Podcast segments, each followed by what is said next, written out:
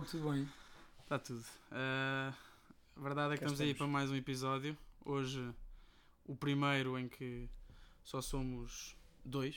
Uh, não conseguimos ter aqui connosco os ilustres Pedro Guarda e Sami de Radiá, uh, por razões diferentes, mas isto também é uma forma de nós iniciarmos. Tivemos a, a- discutimos isto internamente. É também uma forma de iniciarmos aqui uma espécie de um para um, programas de um para um. uh, em que curiosamente nós até temos opiniões muito- acho que até dentro do grupo até temos opiniões bastante distintas sobre algumas coisas mas Uhum. sobre outras nem por isso mas isto é uma forma interessante de nós também produzirmos conteúdo e mais conteúdo eh, e também mais atual e ao mesmo tempo eh, variar um bocadinho aquilo que são os nossos programas e e é isto, acho que vamos ter assim, vamos ter a, dupla. a ideia, dupla de ataque. a ideia é sermos, é sermos sempre os quatro, quando não podemos somos três, mas Quando não pudermos ser três. já agora uh, estamos aqui os dois e portanto vamos fazer aqui um bom programa. Este programa foi construído uh, com base naquilo que era o despedimento, uh, aquilo que foi o despedimento do Marco Silva do Everton, mas a verdade é que estamos no dia, no dia em que a Rússia foi banida dos Jogos Olímpicos e também do Mundial dos Jogos Olímpicos de 2020 e também do Mundial de 2022 uh, por, por- pelas, pelas questões do doping e por ter sido provado uh, graves crimes uh, que, que não abonam a favor do desporto. Que é também, porque um dia podemos fazer um programa sobre isso, sobre aquilo que, que são as ilegalidades nesta área, dentro do desporto, dentro do futebol, uh, que é pouco debatido, conti- continua a ser pouco debatido, mas a verdade é que no dia em que isto acontece, e consoante também aquilo que as pessoas já leram no título do, do episódio, uh, aconteceu um feito muito interessante, um treinador português no estrangeiro, e portanto, e qual é que foi esse, esse feito, Pedro? Pá, é verdade, nós não, não temos estado muito atentos cá em Portugal à carreira do, do Hélio Souza após a saída da seleção eh, sub-19, da seleção nacional sub-19. E o que é facto é que o Hélio hoje ganhou a taça do Golfo pelo Bahrein. E o Bahrein não é uma Arábia Saudita, não é, não é uma, não é uma seleção poderosa daquela, daquela, Região. daquela área do globo. Portanto, foi a primeira vez que o Bahrein ganhou, ganhou a taça do Golfo. Creio que a primeira vez que ganhou uma- um troféu internacional. Sim, sim, primeiras. Primeira vez. Portanto, pá, todo o mérito e todo, todo o aplauso possível ao, ao Hélio. eh, que pronto, pelos vistos está a desenvolver um, um trabalho um trabalho meritório e competente na- E- ao serviço do Bahrein. Parece ser um treinador talhado, talvez, para, para, este, para, este, para as seleções, não é? Uma vez que é o seu primeiro eh, título a nível sénior, que junta, que junta aos dois títulos de campeão da Europa por Portugal, do Sub-17 e o Sub-19. Eh, é um treinador que, na minha opinião, eu ad- confesso que não conheço muito o trabalho, à exceção daquilo que já tenho visto e li sobre a seleção portuguesa, mas que nunca, a mim nunca, nunca me pareceu eh, cativar muito a comunicação social e aquilo que é, e também os adeptos, ou seja, Pá, a mim nunca me entusiasmou. Nunca também, entusiasmou muito, não é? A questão é que tem, a verdade é que Portugal, eh, este é capaz de ser o melhor, ou seja, é capaz de ser o título que lhe dá mais mérito, uma vez que as seleções, a geração de, em que ele, é, que, ele é, que, ele, que ele treinou e que foram campeões europeus de sub-17 e sub-19, é o que nós sabemos. Estão quase todos aí, não é? Agora, a verdade é que o Bahrein, eh, conhece algum jogador do Bahrein? Não. Pois, isso não eu também confesso que não, é profunda é ignorância, mas também acho que não, tem, não temos a obrigação de saber. Mas a verdade é que o Hélio faz um trabalho excelente, ganha uma equipa que naquela região eh, é, provavelmente a mais forte, também Dominante, é dominante, eh, e tem aí muito mérito, não é? É, defrontou, eh, se fores a ver, ele defronta ali seleções, não é? Que, que já tiveram ou que marcam presença em competições de outro relevo. Uhum. Portanto, ganhar contra essas seleções, numa seleção que nunca ganhou nada e, hum, e provavelmente com jogadores eh, que não têm esse, esse nível de experiência internacional, pá, só, só, só dá ainda mais mérito ao trabalho do, Isso. do Hélio lá fora. Excelente trabalho eh, do Hélio. E este programa eh, foi até foi uma sugestão minha no grupo. eh, que pronto, nas últimas duas semanas, nosso último, nosso último episódio, é engraçado, o nosso último episódio é pré-Libertadores eh, Uhum. e pré-estreia do Mourinho. E eu comecei a pensar, e, e curiosamente nestas últimas semanas, para além do, do- Já vamos lá, mas para além dos dois teres ganho a Libertadores e também ter ganho o Campeonato Brasileiro, eh, a verdade é que também o Mourinho eh, foi o fenómeno mundial no que toca ao futebol nas últimas semanas e também houve uma, pronto, uma história eh, com o fim que já era bastante aguardado, que, que foi a saída, o despedimento do Marco Silva do Everton após a derrota por 5-2. 5-2? O Everton Contra- eh, foi contra Liverpool. o Liverpool Foi- 5-2. Foi 5-2. exatamente. Uh, uma vitória que não oferece qualquer tipo de contestação, não oferece qualquer tipo de contestação uh, e que pronto, e que o fim tão anunciado do Marco Silva uh, pronto, vai, vai a suceder-se. A verdade é que depois deste, deste, deste, deste despedimento pronto, eu sugeri no grupo fazermos um episódio sobre aquilo que são sobre aquilo que tem sido a prestação dos treinadores portugueses no ano 2009 2019 e também na época 2019-2020 já vamos perceber porque é que a fazer esta distinção porque há épocas que já acabaram Uhum. Uh, mas a verdade é que nós uh, achei isto muito curioso. Nós também estamos aqui no final do ano, portanto é sempre uma altura de, clichê de fazer balanços e achei que podia ser interessante e vocês muito bem concordaram. Uh, mas vamos então, nós temos aí uma lista, vão faltar treinadores de certeza absoluta, vamos ter aí a malta geek que conhece todos os campeonatos da Europa uh, e que falta, vamos faltar treinadores, mas nós vamos assim, talvez pelos mais comerciais, pelos mais clássicos ou não. E campeonatos de maior relevo, não é? E campeonatos de que nos maior chegam relevo. mais, Portanto, nós mais facilmente. eu, na preparação do programa, tentei distinguir aquilo que são os, os campeonatos fora da Europa, ou seja, os treinadores portugueses que, que que treinaram esta época e este ano eh, que estão a treinar e que já acabaram a época eh, fora da Europa, e aqueles que treinaram eh, nos campeonatos e que estão a treinar nos campeonatos europeus. E vamos assim, de forma assim bastante concisa, mas ao mesmo tempo com algum tipo de conteúdo.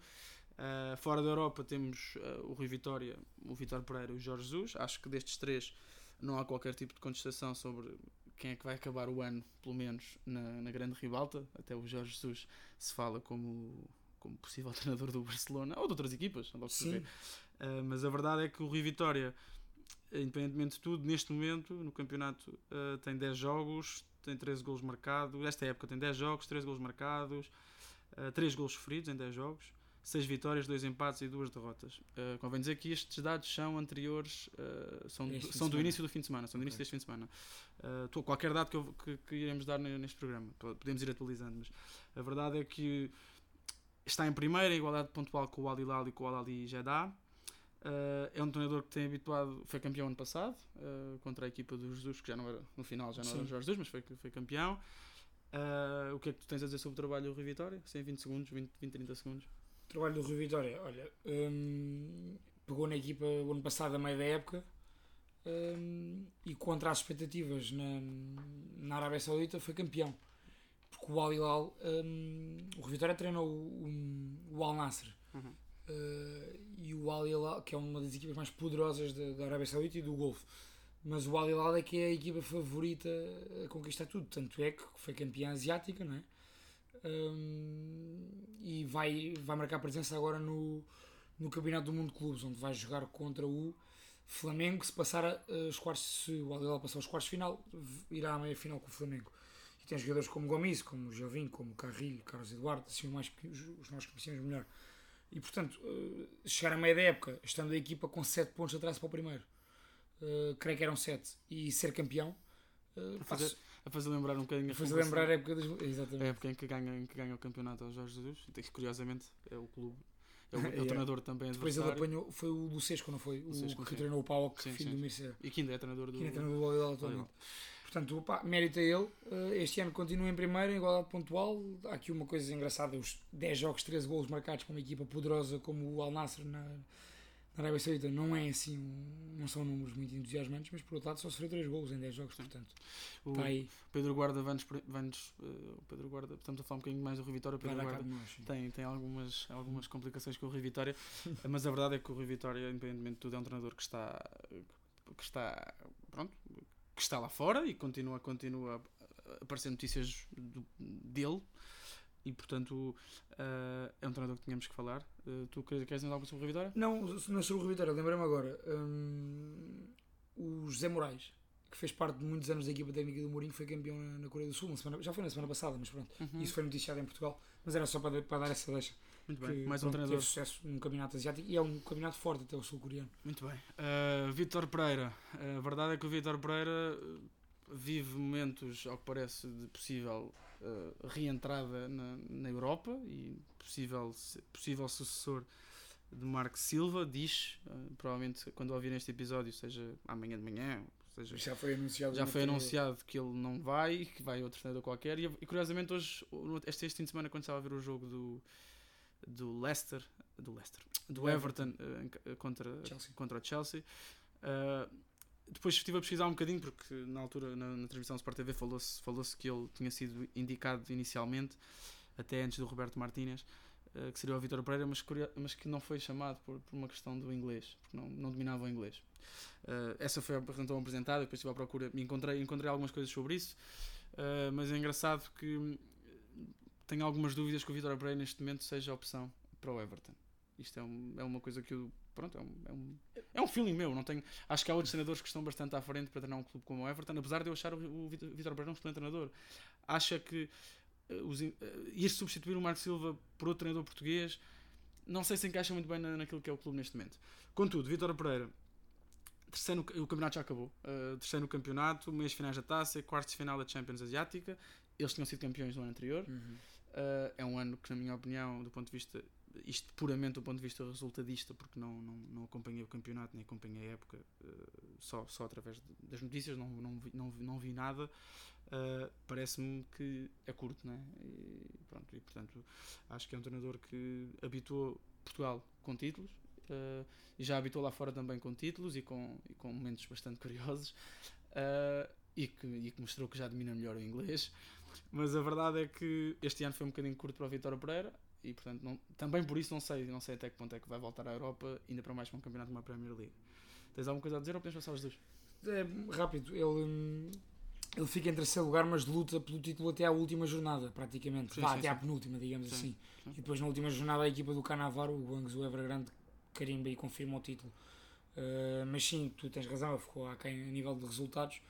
De exibições não conseguimos dizer, mas há aí um número um bocado assustador uh, que são os gols sofridos. Uh, pá, não me parece que seja 41 gols sofridos naquilo, numa liga chinesa. Por acaso é uma liga que os jogos têm muitos gols. Chinesa. Desculpa, chinesa, desculpa, claro. Uh, por acaso é uma liga com muitos golos. É. Tu vês os jogos E atenção, que 3-2, isto, atenção 5-3. que isto é, isto é, estes dados são para a época inteira. Sim, da época inteira. Época que, inteira. Que- que muitos acabou agora, Sim, exato. Mas são muitos gols sofridos, também temos gols marcados. É? Mas, mas pronto, mas sabes uma, uma equipa onde eu gostava de o ver eh, na Europa?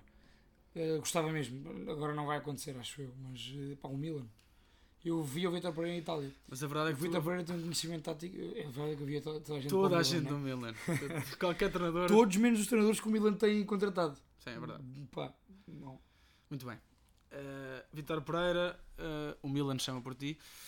Pelo menos Milan, eu chamo. Milan que ganhou ontem Ganhou. em Bolonha. Mais um gol do Uh, Theo. Mais um gol do Theo. Aí há muita malta aí no Twitter, incluindo uma das nossas referências aí do Brasil, o Myron. uh, está encantado com o Theo e tu também estás. Tu também, queres Estão a pensar em vender o. Há propostas pelo Ricardo Rodrigues. Muito bem. E estão a pensar vendê-lo agora no mercado de inverno por Conheço- causa do Theo Hernandes. Conheço equipas portuguesas que provavelmente gostariam de ter o Ricardo Rodrigues. Talvez não tivessem dinheiro ou não tenham Para, para isso. para isso. Uh, Jorge Jesus, tá- quiseste, quiseste desviar dos treinadores, não vamos falar dos jogadores hoje. Uhum. Uh, Jorge Jesus, uh, não, vamos, não vamos alongar muito o tema sobre Jorge Jesus porque já falámos sobre Jorge Sim, já Jesus falámos em dois, três programas em vários episódios, que falamos constantemente dele no Twitter. É um tipo que dispensa apresentações e que efetivamente, para dispensar apresentações, este ano uh, dis- dispensa qualquer tipo de contestação. Uh, só quer dizer uma coisa, ontem me impressionou-me um bocadinho a reação dos próprios jogadores do Flamengo depois de perderem 4-0 com o Santos, que a mim incomo- incomodar-me enquanto se fosse adepto do Flamengo, mesmo sendo campeão, uh, perder 4-0 e estar a festejar o campeonato fez-me fez um bocadinho confusão, as imagens que eu vi do... Mas pronto, não importa muito. A verdade é que o Jorge Jesus faz 36 jogos, marca 83 golos, sofre 30 golos, teve alguns jogos em que sofreu alguns golos, Mas para o Uh, brasileiro é pouco. é pouco. E a verdade é que estes, estes números são bastante impressionantes. Dos 36 jogos que fez, fez esta época, acho- sem contar com o jogo de ontem, uh, são 26 vitórias, 8 empates e 2 derrotas. Campeão uh, do Brasileirão e campeão da Libertadores. E, portanto, são dois títulos que não há nada a dizer, não é? Pá. Não perderam a taça, mas. Impressionante. E, e, e há uma coisa engraçada que a malta tem, tem dito aí no Twitter que é o Jorge Jesus epá, entrou no Flamengo a que jornada? Pá, é a nona ou décima, Sem entrar pá, é a nona jornada ou décima jornada. E, e se tirassem os pontos, os pontos conquistados pelo Flamengo do Abel Braga, o Flamengo seria campeão mesmo. Espantoso. E portanto isso é pá, demonstra bem o, o grande mérito do Jorge Jesus que a única derrota que ele tem, ele tem duas derrotas, não é? No Uhum. campeonato. Não, da época. Isto, isto são derrotas Ok, da época. Ele só tem certo. uma derrota no campeonato. Que é esta com o Santos. Uh, ah, não. Não. É, Hum, é na Bahia. é na Bahia. É na Bahia. Na Bahia. Mal entrou, mal entrou, tens razão. Até se contestou. Até se contestou na Foi logo altura. contestado na altura, exatamente, por aqueles. hum, Destes três, então, uh, quem é que consideras Quem é que, que teve melhor ano? É o, é o Jesus, opá, né? é o Jorge Jesus, é inegável. Isto também é um bocadinho, é um bocadinho, é um Não, bocadinho... e repara, e não é à toa que se fala dele. Com certezas ou sem certezas que fala dele para, para aquilo que são os grandes clubes na Europa, porque a malta não está desatenta e, e vê que para além dos títulos, efetivamente, há ali muito futebol e há ali, e há ali total mão do Jorge Jesus naquela equipa e nestas conquistas. Muito bem, também acho que pode, é pode ser um bocadinho injusto para os outros dois uh, ver este tipo de comparação, porque os campeonatos são diferentes, os contextos são diferentes. Menos mediatismo também. Só comparamos porque também porque estão os três fora da Europa. Sim. Uh, provavelmente até, até para estas contas poderiam, poderiam entrar outros. Europa, o campeonato que a mim continua a ser o que mais me entusiasma. Premier League, neste momento, já não, já não são dois, já não são três, são só dois. Isto porque o Marco Silva, como já dissemos anteriormente, uh, foi despachado. Uh, desculpem a linguagem, mas a verdade é que provavelmente, na minha opinião, o Marco Silva já, não devia, já nem sequer devia ter ido a este jogo uh, em Anfield. Eles perdem em casa com o Norwich, não estou enganado, e esse Hum. para mim tinha sido o jogo uh, de despedida. Percebo que a equipa, percebo que normalmente as direções já tenham de escolher treinadores e, portanto, precisam de definir quem é que vai ser e, portanto, deixam mais uma jornada, mais duas jornadas. A verdade é que, independentemente de tudo, perderam 5-2 com o maior rival. Num jogo podia ter sido mais, o Liverpool também não aperta muito. E efetivamente, este jogo mostra bem aquilo que, é- que para mim tem sido o Marco Silva nos últimos anos, uh, que é um treinador que até pode apresentar alguma proposta de jogo ofensiva, mas do ponto de vista defensivo continua a ser um, continua a ser muito limitado. Uh, continua a ser os jogadores. Talvez este ano não tenha tido a melhor defesa, mas quer dizer, também é um treinador que faz as suas defesas, não é? E portanto, a mim parece-me que a sua ideia, a ideia de jogo do Marco Silva continua um bocadinho perdida. uh, naquilo, que, naquilo que já foi, num estoril perdido nesta vida, Hum. uh, até num Sporting, que faz uma, uma excelente época, mas a verdade é que é que o Marco Silva, para mim, e esta não, não me espanta nada este, este despedimento, com a qualidade de plantel que tinha, porque pode- o plantel pode não ser dos mais completos, mas é um plantel que tem muita, tem muita qualidade, no campo à frente tem muita qualidade, teve, tem algum azar com algumas lesões este ano, algum subrendimento, mas na minha opinião, sincera, o subrendimento destes jogadores deve-se à incapacidade do Marco Silva. Eu posso estar a exagerar, mas eu equipar o- o plantel do, do Everton, uh, por exemplo, ao do United. E acho que não estou a exagerar. Acho que estás. Eu acho que o Everton tem o sexto ou o sétimo melhor plantel da Premier League. De caras. Eu não sei, não sei. Há um grande fosso. Sim. Mas, mas eu acho que há um grande fosso do Everton para umas 10, 12 equipas abaixo do Everton. Sabes que eu tenho sempre dificuldade em fazer essas comparações de plantéis.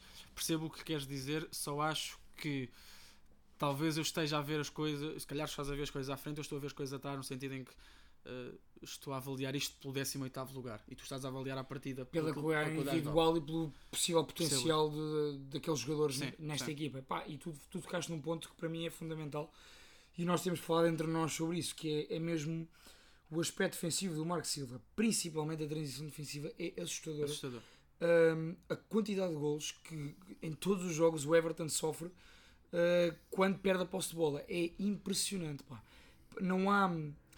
Eu não, eu não estou a dizer que não haja trabalho, deve haver, mas, mas não resulta. Uhum. Ou seja, uh, não querendo entrar aqui na crítica barata, mas uh, não há um plano, por exemplo, uma coisa tão simples como coberturas de, de- médios defensivos e de defesas centrais, as subidas de laterais e de médios alas. Isso não acontece, ou não acontece como deveria acontecer. Não há uma linha do meio campo junto a uma linha defensiva quando a equipa perde a bola. Não há um reorganizado da equipa e, e um posicionamento conforme e uniforme àquilo que, que poderiam ser os princípios da equipa. Porque é uma equipa que, como tu disseste, tem uma proposta. De, a imagem do Marco Silva tem, tem jogadores muito fortes ofensivamente Uhum. E de facto quando o Everton tem bola e quando ou mesmo quando sai rápido no contra-ataque é uma equipa que cria perigo.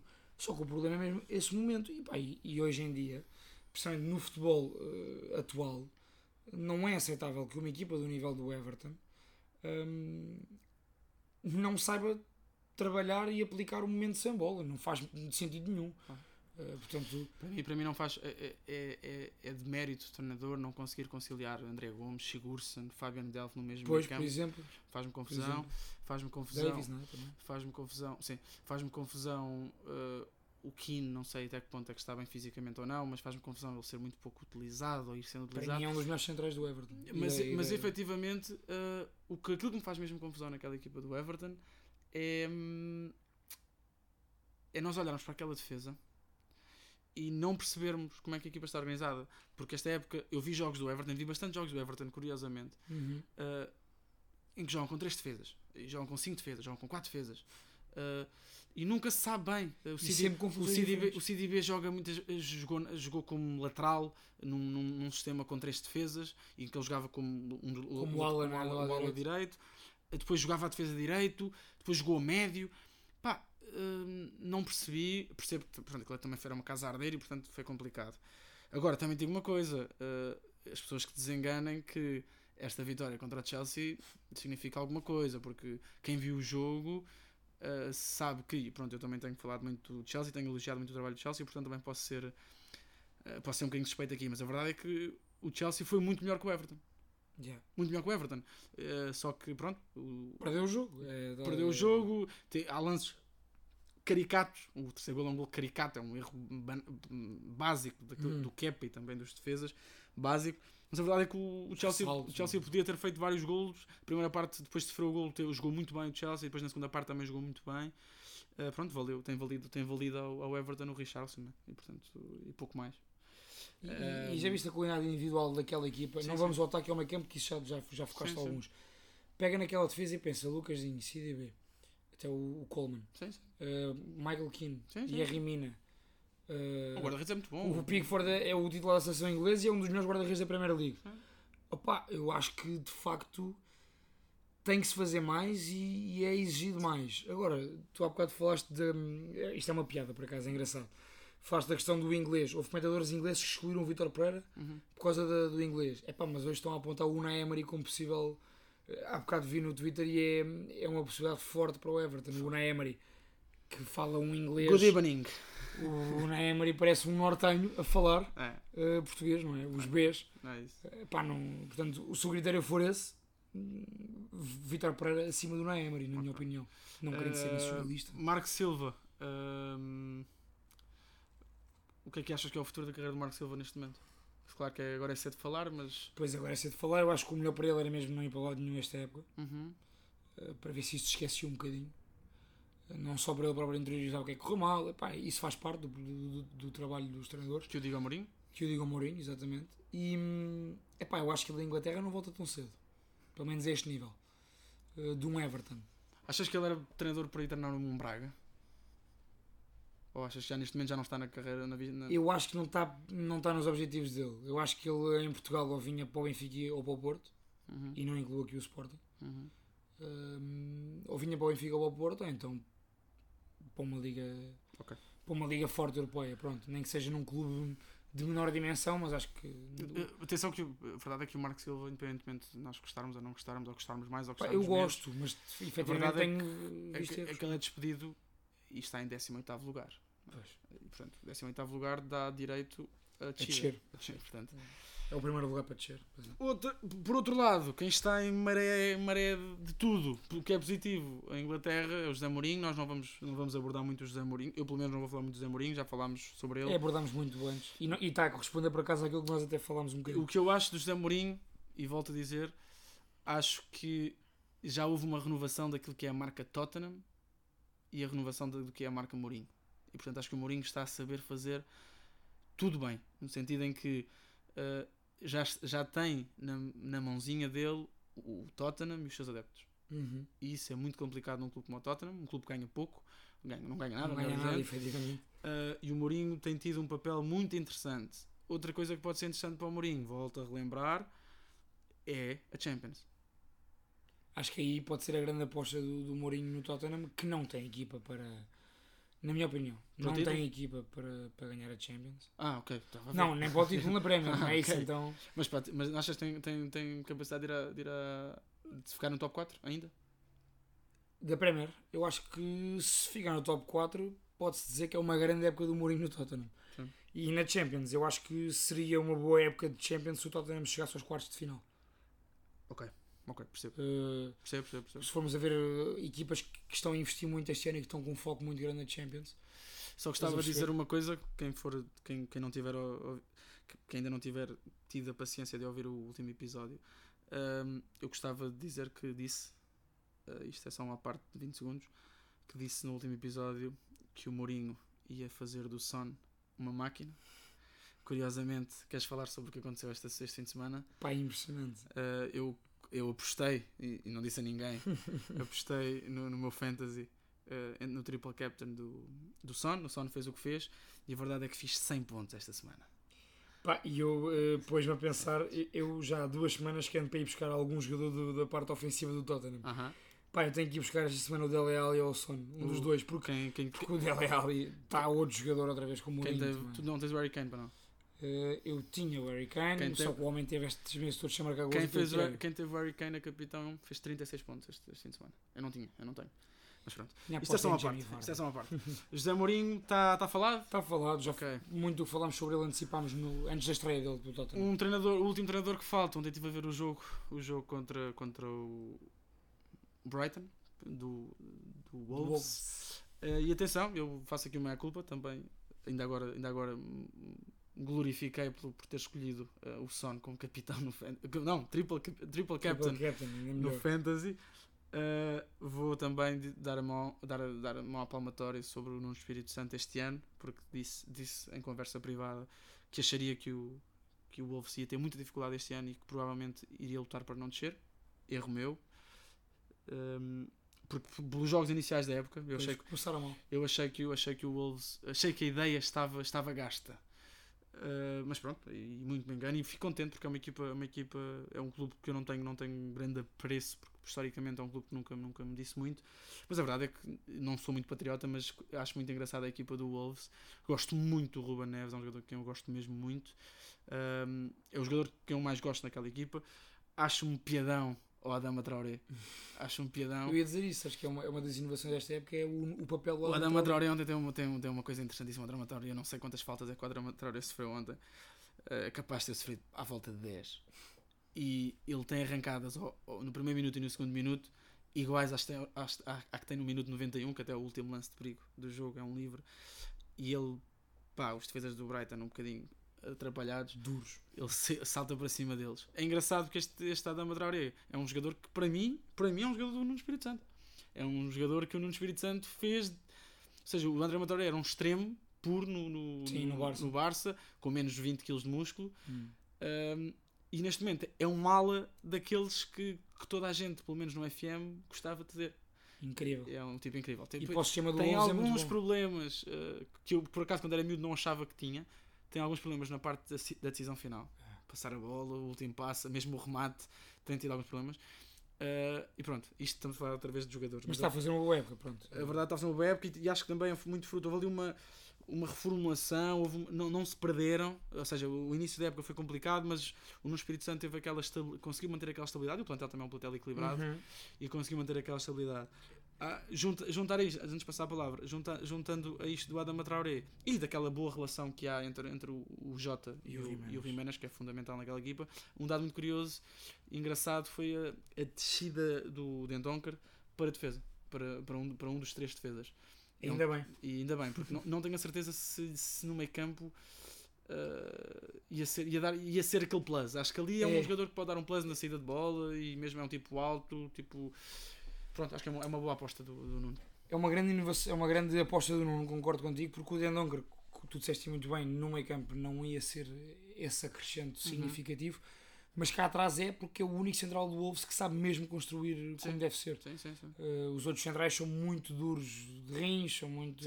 O capitão só bate, não é? Aquilo é- E, mas repara, não, não nos retiro mas Claro. o capitão só bate. Claro. Não nos retiro o mérito, mas é- isso é uma excelente inovação. E deixa-me só dizer aqui este dadozinho sobre o Nuno. Ahm, com este jogo, este empate em Brighton, 10 jogos consecutivos eh, sem perder na Premier é um recorde histórico do Wolves. Bom, Recorde mais um. na história do Wolves. Quinto lugar, qualificados para a próxima fase da Liga Europa. A época está, está em, está em Está a dia. correr dentro Está em dia. daquilo Está em dia. que é expectável. Acho que se o Nuno- se o Nuno Espírito Santo conseguir. Expectável não, Eh, está sim. Está Eh, acho que no Espírito Santo se conseguir mais um, mais um lugar europeu este ano na Premier League, se garantir mais uma, uma, uma competição europeia para o ano que vem, acho que tem que fazer uma estátua ao homem. Sim. E talvez também, um, talvez também um agente esportivo que circula muitos jogadores para aquela equipa, Bem, mas a verdade, é que, mas a verdade é repara, a verdade é que, que, olha, o Marco Silva também tinha muitos bons jogadores e. É mérito dele e já viste Sim. que ele já no Valência, a parte de- a altura em que ele é despedido está-lhe a correr mal, mas ele faz uma grande época antes. Sim, sim. Uh, recuperou o Valência que nós vemos hoje em dia, um Valência competitivo, um Valência de Champions, é o Nuno que volta a trazer esse Valência. Sim. Portanto, também é esse mérito. E atenção à comunicação do Nuno Espírito Santo. Eu, eu por acaso, eu sigo o Wolves nas redes sociais todas, no Insta e no Twitter, Uhum.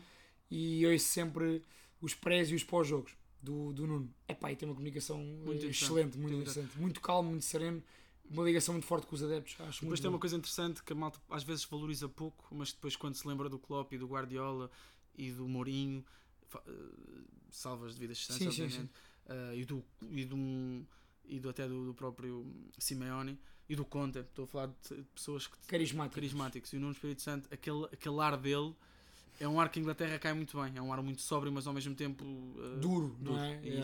E depois a equipa joga o oposto, ou seja, joga de uma forma pouco dura, uma, Solta. de uma forma. É. agressiva, mas, mas solta. Isso é muito Uhum. interessante. Dou muito mérito ao Nuno Espírito Santo, que era um, mais uma vez dou, faço meia culpa, era um treinador porque eu não dava nada. Esta época, pelo menos, não, não Eh, dava. assim. não, não, não dava mesmo do ponto de vista de início, de início de carreira, não dava.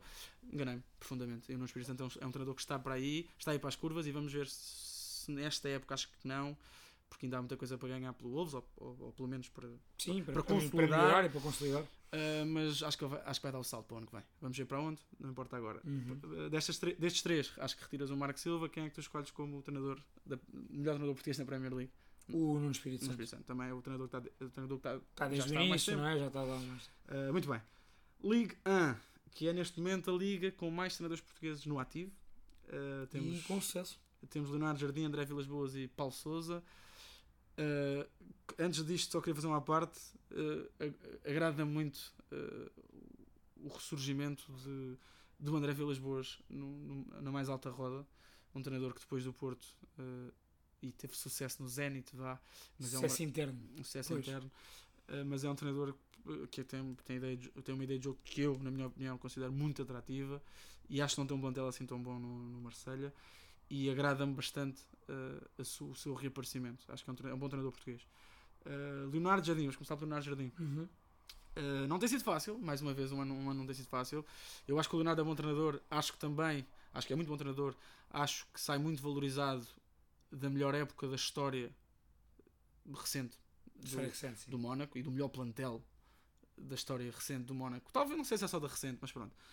Basta olhar para aquela equipa. Mas a verdade é que o Marco Silva, o ano passado foi, foi o que foi. Ele também entra. Não, Leonardo Jardim. Olha, olha, viste? Estamos com a cabeça no Marco Silva. Do Leonardo Jardim. Também isto é cansar, sabes? Nem toda, a É. nem toda a gente teve a jogar bolinho hoje. Ah, Leonardo Jardim, Trabalhei, trabalhei. 16 jogos, 26 golos marcados, 26 golos sofridos, 7 vitórias, 3 empates, 6 derrotas. Está em 13 lugar, ou estava, 5 pontos atrás, mas está curiosamente está 5 pontos atrás. Ele ganhou este fim de semana, portanto, se calhar até já está mais acima. não é? 5 pontos atrás do quarto lugar. é?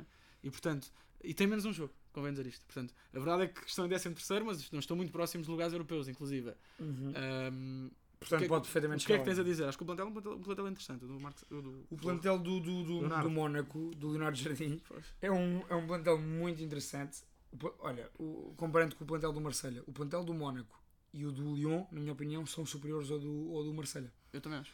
Hum, já vamos ao Marselha. Eu agora já ia falar do Marselha, já me ia sim. distrair. No Mónaco, acho que finalmente ele está a conseguir estabilizar aquela equipa. Faz funcionar aquela dupla Ben Yedder Slimani muito bem, com movimentos interessantes. Uh, o Ben Yedder muito solto, pá, é um grande jogador, é um craque. E um Gelson a aparecer cada vez mais, com mais confiança. Uhum. Uh, Gelson não, não é parvo e sabe que é ano de ouro, portanto acho que, que também está a fazer pela vida. Acho, que tem- acho que é, acho Jardim muito é difícil. importante. Acho Eu muito também acho muito difícil. Mas. Um, mas, portanto, o Mónaco está a recuperar. Nós, o Mónaco tem 7 vitórias, 3 empates, 6 derrotas. As 6 derrotas e os 3 empates é é- praticamente no início da é- época, porque eles nas últimas semanas só têm ganho. Sim, sim, sim. Uh, portanto, estão em franca recuperação e vai ser uma luta interessante pelo segundo lugar entre Paulo Souza, André Vilas Boas e Leonardo Jardim. Acho que, acho sinceramente que, mas isto posso, eu acho que o Paulo Souza está um bocadinho atrás ainda, nesse aspecto. A O ter Bordeaux o está um Bordeaux, atrás, não, é. sim, exato. Uh, mas acho, ontem, curiosamente ontem houve um, houve um Marselha Bordeaux, em que por acaso o Vilas Boas sa- saiu por cima, ganhou 3 a 1, se não estou enganado, mas curiosamente até começou a ganhar, Ganhou 3-1. até começou a ganhar, o Bordeaux começou a ganhar. Uh, a verdade é que o Vilas Boas neste momento uh, está em segundo lugar. Uh, A 5 pontos do. na minha opinião, fazer um campeonato interessantíssimo, por estar a ganhar o campeonato está a ganhar o campeonato. Real. O Real Campeonato, não é? Acho que neste momento ainda é muito difícil competir com. É impossível competir com, com o PSG neste momento ainda. Uh, porque se o Neymar não joga, joga o Cavani. Se o Cavani não joga, joga o Mbappé. Se o Mbappé não joga, joga o Icardi. E se não jogar um deles, joga o Di Maria. Olha, marcaram os três este fim de semana. Ou joga o Draxler, ou joga o Sarabia. Sarabia. Pronto, ou o Gueye, pronto, não interessa. Ok, yeah. Uh, é, é incomparável. Então, é, portanto, no campeonato real, que é a Liga 1, o Vilas Boas está na frente. E a verdade é que não teve um início muito fácil. O início, as duas primeiras três jornadas não foram muito fáceis, mas consolidou. Benedetto na frente é bom, tem muita experiência com, com jogadores como o Paier, mesmo com o Benedetto, jogadores experientes. Depois tem ali alguns miúdos novos a despontarem, tu vais falar, que tu conheces alguns. Uh, vamos ver, acho que, acho que se ficar em segundo lugar é um excelente, é um excelente resultado, é um excelente campeonato, é um campeão, é o campeonato o campeonato possível do Marseille. Sim, sim, sim. É o melhor campeonato possível. E repara, e será o melhor campeonato do Marseille dos últimos Pronto. 7, 8, 9 anos. É isso, isso, Portanto, isso. só isso já valoriza. É isso mesmo. No, que, toca, no que toca ao Paulo Souza, uh, é a grande surpresa do campeonato, não é? Uh, nesta, pelo menos uh, eu confesso que para mim é uma grande surpresa. Não sou um grande seguidor do campeonato francês, vejo bastantes resumos alargados, mas não, não acompanho muitos jogos. Uh, tenho outras preferências, como já fui falando ao longo dos programas, apesar de que neste campeonato saem muitos, muitos craques, muitos, muitos jogadores. É um viveiro, França é um viveiro, é um do futebol. Forma, forma muito bem os jogadores, não os mantém lá muito, uh, também por condições financeiras, mas também porque é pá, porque há clubes que são mais atrativos neste momento. É, e pela própria, pelo, pelo próprio desequilíbrio do isso, campeonato, isso. acho que não é tão atrativo. Isso. Uh, queres dizer alguma coisa, Vilas Boas, Paulo Sim, posso ir aí ao, ao Vilas Boas. Um, os, os, os, primeiros resultados não foram muito fáceis, não foram muito bons, como estavas a dizer. Depois eh, ele consegue ter resultados consecutivos positivos, mas com a equipa não ter um futebol atrativo uhum. e não se perceber muito bem qual era a ideia. E agora, efetivamente, a partir de meio de novembro, para aí, conseguiu, a seguir esta pausa de seleções, conseguiu estabilizar, uh, conseguiu estabilizar a equipa. Um, e tem ali uma coisa interessante neste, por exemplo, neste último, neste último jogo com o Bordeaux. Uh, o Paulo Sousa estava a conseguir maniatar muito bem aquilo que era as ações ofensivas do, do Marselha e isto foi falado no Twitter e eu, eu, por acaso depois a ver o jogo reparei, não me lembro agora quem é que referiu isto no Twitter, mas lembro-me de ler uh, várias pessoas no Twitter a dizer isto, depois fui, depois fui ver. E de facto há ali uma, uma mudança um, na segunda parte que, o, Paia estava a, jogar, estava a jogar na linha, estava a jogar mais por fora, mais, mais, mais como extremo, digamos assim. Para Passa para dentro e, e, abre o corredor para o, para o Amavi, uh, lateral, muito sim, sim. forte ofensivamente. E, e, isso eh, desbloqueou ali a organização defensiva do Bordeaux e a partir de, portanto, isso mostra também um bocadinho daquilo que é a sagacidade tática sim. do André Vilas Boas, que sempre se caracterizou por isso, e nós gostamos de o ver assim. Um, excelente trabalho no Marselha Marselha que é o maior clube francês, uh, sim, o clube com adeptos mais apaixonantes, uh, e portanto é só de valorizar. Posso valorizar um jogador do Marselha gosto claro, muito. Claro. Do Radonic, do, do Sérvio. É bom, muito bom. Um, epá, eu... Eu, eu sobre os jogadores, do, eu, só, eu só gostava o que podia ter sido o Paia. É pá, sim, verdade. Podia ter sido bem, mas pronto. As, o o as, ruas, as ruas não esquecem. O Radonich foi, o Radonich foi, foi um grande craque que despontou no Estrela Vermelha de Belgrado. Uh, eu acompanhei um bocadinho nesta carreira dele, ele jogava mais como médio centro, não, não, agora no Marcelo o Vilas Boas põe, no, põe num papel mais a jogar sobre a esquerda, uhum. uh, mais esquerdo para a esquerda. Mas ele desponta no Estrela Vermelho, o Estrela Vermelho não aguentou muito tempo, ele faz uma boa fase de grupos da Champions, salta para o Marselha. Correu-lhe mal a época passada e este ano com o Vilas Boas está a aparecer em grande titular da seleção da Sérvia neste momento. Muito bem. Destes três, quem vai acabar em primeiro? É à frente. Uh, à frente. Uh, André, André Vilas Boas, Marselha. Eu acho que vai ser o Mónaco. Vai, vai acabar por, por acho, superiorizar. Acho claro, mas, okay. mas, pronto, mas acho, pronto. Que, mas acho que o Vilas Boas, se acabar em segundo, tem, tem, é muito bom. É provavelmente das melhores coisas que fez na Volta carreira. a levar o Marcelo à Champions, é que já mesmo. não vai há imenso tempo. É isso mesmo, aquele estádio, aquele estádio ainda não mostrou a Champions. Sim, senhor. Muito bem, Grécia, onde curiosamente, à exceção do campeonato português, uh, temos dois treinadores. É o único campeonato onde temos dois treinadores portugueses no topo. No topo. Uh, sim, é, acho que é. Uh, Pedro Martins e Abel Ferreira. Pedro Martins treina o Olympiacos, Abel Ferreira treina o PAOK. Estão neste momento, são líderes com em igualdade pontual coisa engraçada do PAOK. O PAOK, o Abel Ferreira foi contestado ao fim de 3 ou 4 semanas porque foi eliminado da, Liga, da, Liga, da Champions League primeiro e depois, e depois da Liga Europa. Uh, e depois do acesso à Liga Europa. Uhum. A verdade é que está a fazer um campeonato interessante. Uh, a questão é que eu admito, sobre o campeonato grego, o que eu conheço são os jogos da Champions. São os jogos que aquelas equipas fazem É na aquilo Champions. que te exato, aquilo Porque que confesso, por exemplo, soube que agora o Nelson Oliveira fez um. É o melhor marcador atualmente. Fez um hat-trick, um poker. Fez um hat-trick. Um hat-trick este fim de semana. Ah, mas sei pouco. E também interessa, é um campeonato que, pelo aquilo também que se passa, ah, Extra futebol. extra campo, futebol, neste caso. eu confesso que não, não, não gosto muito, não acompanho muito. E depois também porque as equipas que vi crescer, eh, quando cresci, vi, vi, vi- quando eu estava a crescer, as, equipas, as melhores equipas, juntamente com o Olympiacos, o AEK e o Panathinaikos, eh, essas equipas estão neste momento pela- pelas ruas da amargura, naquilo que é, O meu Deus do céu. naquilo que é, naquilo que é o, eh, pronto, o campeonato e, a- e, a- e a- tem uma, continuam com uma grande dimensão, mas do ponto de vista desportivo desapareceram praticamente e muito por aquilo que se passou fora do campo. Curioso, o último grande Panathinaikos foi o do Josualdo, Exatamente. do- com o Josualdo como treinador e com o E- Cissé como ponta E isso, pronto, para mim faz um bocadinho confusão. Agora, Pedro Martins, do que tenho visto na Champions League, eh, para além de ser líder em igualdade pontual com o Paulo, que eu acho que vai ser campeão, acho que vai acabar por, por, por, por vencer, mas pronto, o Paulo é uma equipa também, eh, já, já neste momento é uma equipa já com bastante nível. A verdade é que jogam na quarta-feira a possibilidade de ainda ficar na Liga Europa. E estão num grupo e vão jogar, jogam em casa contra o Estrela Vermelha. Hum. E se ganharem, ficam na Liga Europa. Eh, é, um, é um daqueles jogos bem quentinhos, vai ser jogo quentíssimo. eh, Por acaso são amigas as, as- ambas as. no sentido quentinho, que a sim, dizer, mas, sim, sim, sim, no é, sentido um, é um grande ambiente, não é? em que, em que é um Olympiacos hum, estrela vermelha sempre, não é? Eh, e estão num grupo, e num grupo complicado como, como, com, com Bayern e, e Tottenham.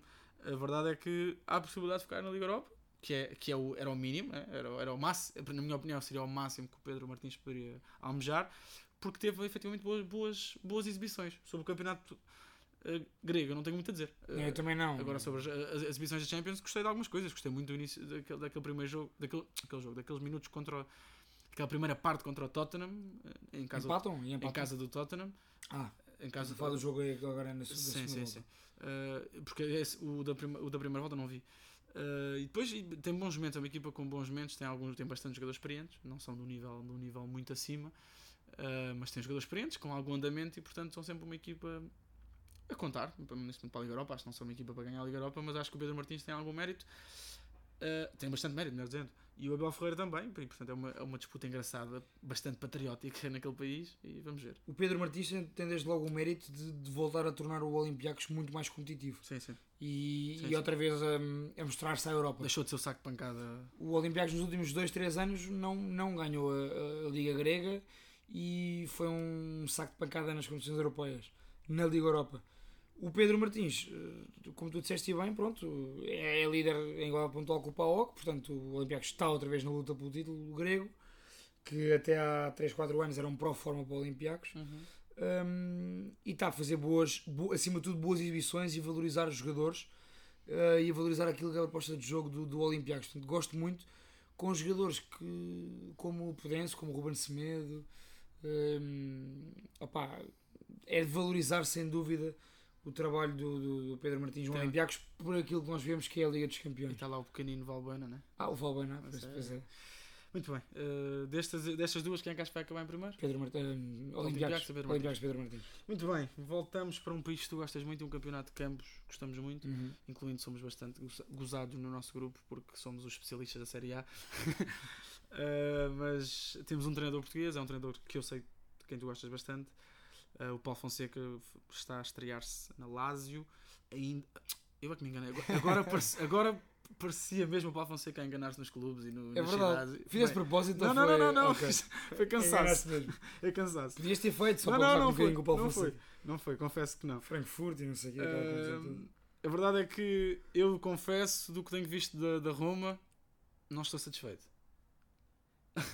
Eu estou. Uh, mas, mas, admito, mas digo porquê, não estou satisfeito porque aquilo que o Paulo Fonseca mostrou naquilo que é o Shakhtar e naquilo que eu vi do Shakhtar, que era competições internacionais, uh, estava à espera um bocadinho mais na Roma. Agora, estamos a falar de um campeonato duro, um campeonato muito duro, um campeonato que este ano é bastante sui generis, este campeonato italiano, porque era engraçado porque era bastante competitivo da Juventus para baixo, ou da Juventus e do Nápoles vá para baixo, mas este ano não. Este ano é- está a ser competitivo de cima a baixo. É um campeonato todo competitivo. Uh, a Roma este, a Roma- Muito bom. a Lazio este, ano, a Lazio este fim de semana ganha a Juventus. Uh, Aquele gol do Milinkovic Savic. É, é fantástico. E é engraçado porque o Paulo Fonseca até está a fazer um excelente campeonato neste momento. Antes deste fim de semana estava Hum. em quarto lugar. Agora até é só confirmar, mas Está em quinto, tem, eh, está em quinto, atrás do Cagliari. está por aí. A verdade é que estão atrás da Lazio. Essa é a grande questão do, a grande questão do Paulo Fonseca. Em Roma isso é Roma é imperdoável. mas também ainda, ainda estamos em dezembro. A verdade é que eu acho. eh, pronto, é injusto, né? porque ele começou em agosto, julho, agosto, né? portanto é, é injusto, mas, mas preciso de mais, Paulo. Pá, eu, eu discordo de ti. Pronto. Eh, e ainda bem que, que estás a dizer isso. O Paulo Fonseca, tu tens aí os, tens aí os dados, todos, todos, todos bem ap- apontadinhos. Só tem três Eh, derrotas, a verdade é essa. é- era isso que eu te ia dizer. Epá, estão, é que efetivamente só tem três derrotas. estão pratica- eh, praticamente qualificados para a próxima fase da Liga sim. Europa, jogam em casa o último jogo. E, e te- ele conseguiu uma coisa. eh, Nós seguimos bem a Série A. Eu tenho alguma. Hum. Pronto, para além do Milan, a Roma é um dos clubes que eu gosto, um dos milhares de clubes que eu gosto. Ahm, e, e- e por acaso costumo ver jogos da Roma. Ah, e é assim, se comparares a Roma do Paulo Fonseca com a Roma daquele ano do Di Francesco, em que vais ver finais da Champions, agora se comparares, aí não há. Não há mesmo- mas Apesar é- eu achar que essa Roma não, não jogava não propriamente. jogava assim tão bem e a nível interno não foi assim tão boa. Sim, sim, sim. Ahm, efetivamente, para mim, daquilo que vi nos últimos anos da Roma, esta é a melhor Roma a jogar e a nível de resultados na Série A. Ah, e o Paulo Fonseca já conseguiu mobilizar muito ahm, aquilo que é a cultura da Roma e os adeptos da Roma em torno da equipa, que estavam um bocadinho divorciados na época passada. Este ano conseguiu esse mérito. Uma equipa muito sólida, pá, fora. Eu acho que ele tem melhores resultados fora do que em casa, até. Ahm, e, e eu gosto, pá, pronto, eu gosto do Paulo Fonseca, não é? Eh, e acho que ele vai estar na luta ahm, pelos lugares cimeiros e a, falaste bem da questão da competitividade. A competitividade da Série A este ano, na minha opinião, não é tanto por demérito do Sarri. Acho que o Sarri podia estar a fazer muito melhor, mas acho que, que o facto de haver muitos clubes, 4, 5 clubes ali no topo, ali com igual, eh, perto, pontualmente perto, Uhum. é por mérito do trabalho que se tem vindo a fazer ao longo dos últimos anos na Série A e especialmente dos treinadores que estão a o- as Concordo. equipas este ano. Concordo com isso. Apesar de, de achar que ainda não, o, o, Sarri ainda não descobriu ali a fórmula. Pois não. Uh, vamos ver quando, vamos ver se, se convém, convém começar a, a descobrir. Porque o Conte e o, e o Inter não me parecem uh, facil- Abrandar. ir, Uhum. ir facilitar muito. Apesar de, curiosamente, isto. Olha, Deixa-me só dizer isto: que é, empata em Milão. empata e faz um belo jogo. E faz um belo jogo. E aí, aí eu- esta minha opinião é antes de ver este jogo contra o Inter, uh, eu gostei bastante da Roma, vi, vi um bom bocado do jogo, gostei ba- bastante de ver a Roma, bem organizada. Isso o Paulo Fonseca sempre teve equipas bem organizadas, bem montadas, Sabem o que fazem. percebes que aquilo é uma equipa do Paulo Fonseca. Uh, podem ganhar sempre, isso é normal. Agora, eu achei até, até este jogo com, com o Inter, confesso que não vi todos, vi alguns da Roma porque gosto de acompanhar a Roma, mas até este jogo com o Inter uh, far- uh, fazia sentia falta de- desse, dessa, dessa identidade do Paulo Fonseca, que tem uma identidade bem, bem marcada. E, e num jogo destes, não é? Dos jogo deste destes. E num jogo, um campo, um campo complicado, com um treinador muito bom, uma equipa que está com muito bons resultados. Vão lá e era uma equipa que podia facilmente ter ganho o jogo. Podiam ter facilmente ganho, facilmente? Podiam ter ganho o jogo, mereciam, mereciam ganhar o jogo também. E o Inter também teve bem, mas eh, a Roma surpreendeu-me bastante. A Roma e o Paulo Fonseca. Mas pronto. eh, o que é se que é um- continuar assim, Uhum. hum, eh, se estas prestações e resultados do, do Paulo Fonseca na Roma continuarem assim, acho que só faz é bem à Roma manter o Paulo Fonseca que, durante é que, algum o que tempo. é que achas que é uma, uma excelente época do Paulo Fonseca este ano? O que é que seria? Excelente época. Sim. Uh, pá, nós não sabemos que equipas é que vão cair da Liga dos Campeões para a Liga Europa, mas eu, a Roma tem que estar nos últimos 8 ou último 4, de- vá, nos últimos 4 da Liga Europa. Para ser excelente. Excelente, excelente, últimos 4 da Liga Europa, portanto chegar às meias finais e uh, top 4 da Série A. Ok. Muito bem.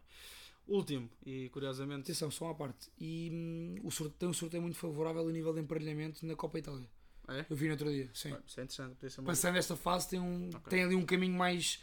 Não apanha nenhuma Juve, nem nenhum. Sim, sim, sim. Yeah, tem, um, tem um sorteio assim engraçado. Por último, eh, curiosamente é um treinador que tem uma relação bastante próxima com o Paulo Fonseca.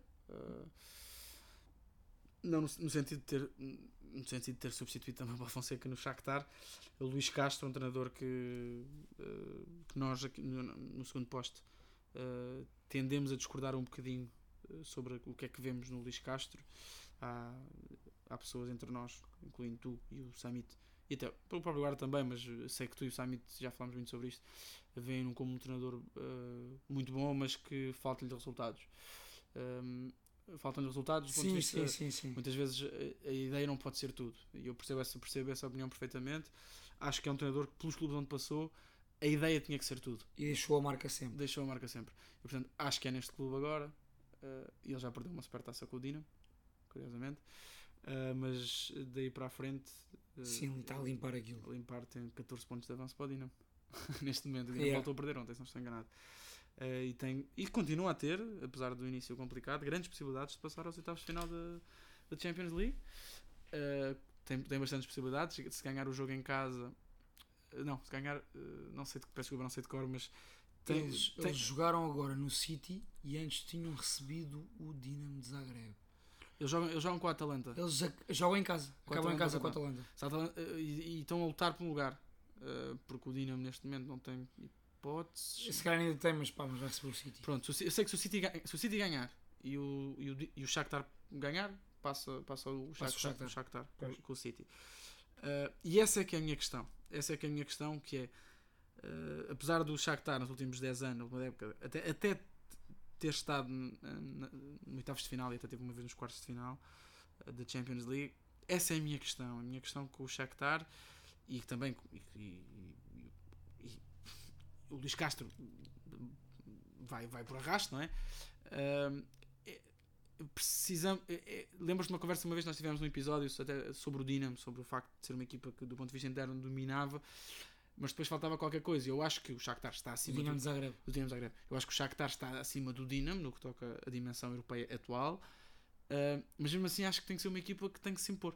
Uh, tem, que, tem que fazer um bocadinho melhor, tem que ser sempre, uh, tem, que ser, tem que ser sempre no sentido em que se, se, querendo se impor, tem sim, que ser sim, sempre, sim. tem que passar sempre a fase de grupos e tem, tem que conseguir competir. Uh, e acho que esse é o grande passo, essa é a grande luta do, do, do Luís Castro.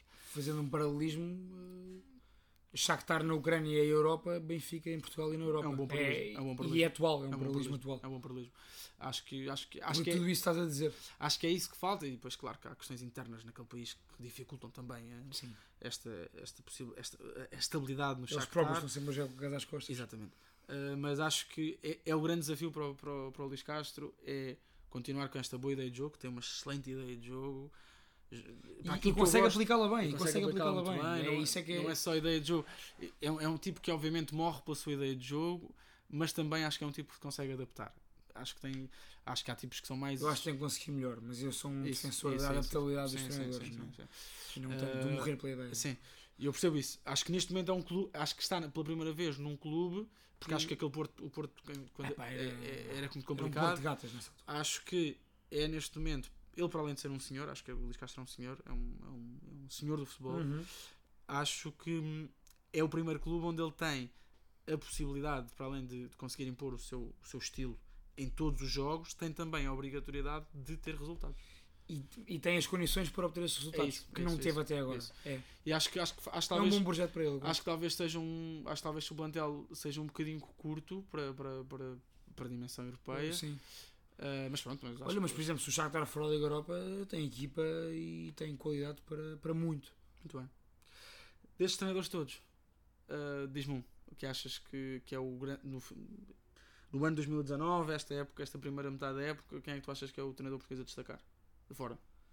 Eu sei que isto é injusto porque não, não, não tinhas preparado isto.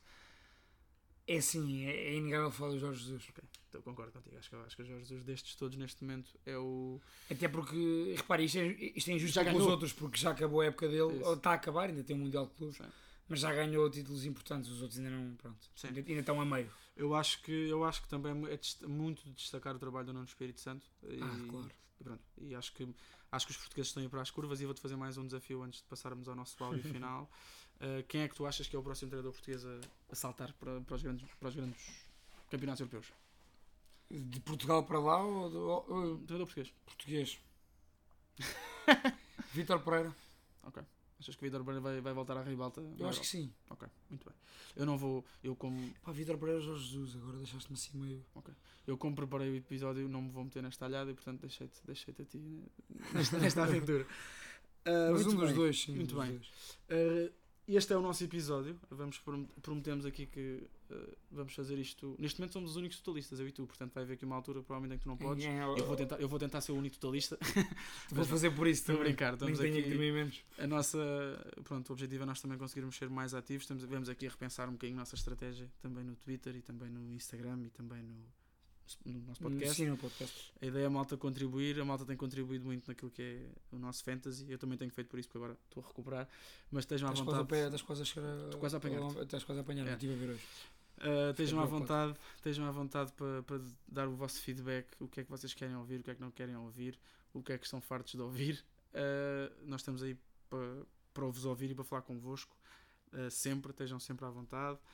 Uh, este é um episódio uh, que provavelmente vamos estrear este, este tipo de rúbrica. Uhum. Uh, nós temos no nosso, no nosso grupo de quatro, pelo menos duas pessoas que são muito patriotas, outras que nem por isso, mas acho que é um, é um tipo de conteúdo que é bastante atrativo e é bastante interessante. E, e eu não sou pro- pro- Irmos analisando, não é? eu não sou propriamente muito patriota, mas acho que é interessante nós olharmos para, para os jogadores e para os treinadores que estão lá fora, que muito fazem também pelo nosso, pelo nosso futebol. E acho que tem para as curvas o nosso, o nosso futebol. O nosso futebol, seja jogadores como treinadores, não é? Sim, é bom, e é bom analisarmos diferentes treinadores e diferentes jogadores e não, não nos focarmos só naqueles que Isso. provavelmente provocam mais mediatismo. Muito bem. Uh, última, última, a nosso, pronto, a nosso, o nosso momento não, é, não tem a ver com treinadores portugueses, nem com. Há um jogador português neste plantel. Uh, neste momento é só E está a jogar muito. e está a jogar muito, provavelmente, provavelmente será o nosso defesa de direito uh, do, do europeu. Uh, É uma fartura que nós temos ali. E deixamos o nosso áudio para, para aqueles românticos que, que apreciaram o título do, do grande Ranieri. Como nós. Como nós. Uh, deixamos o áudio, um áudio interessante uh, sobre aquilo que é, neste momento, o avançado da Premier League. Pessoal, grande abraço, até à próxima e fiquem aí.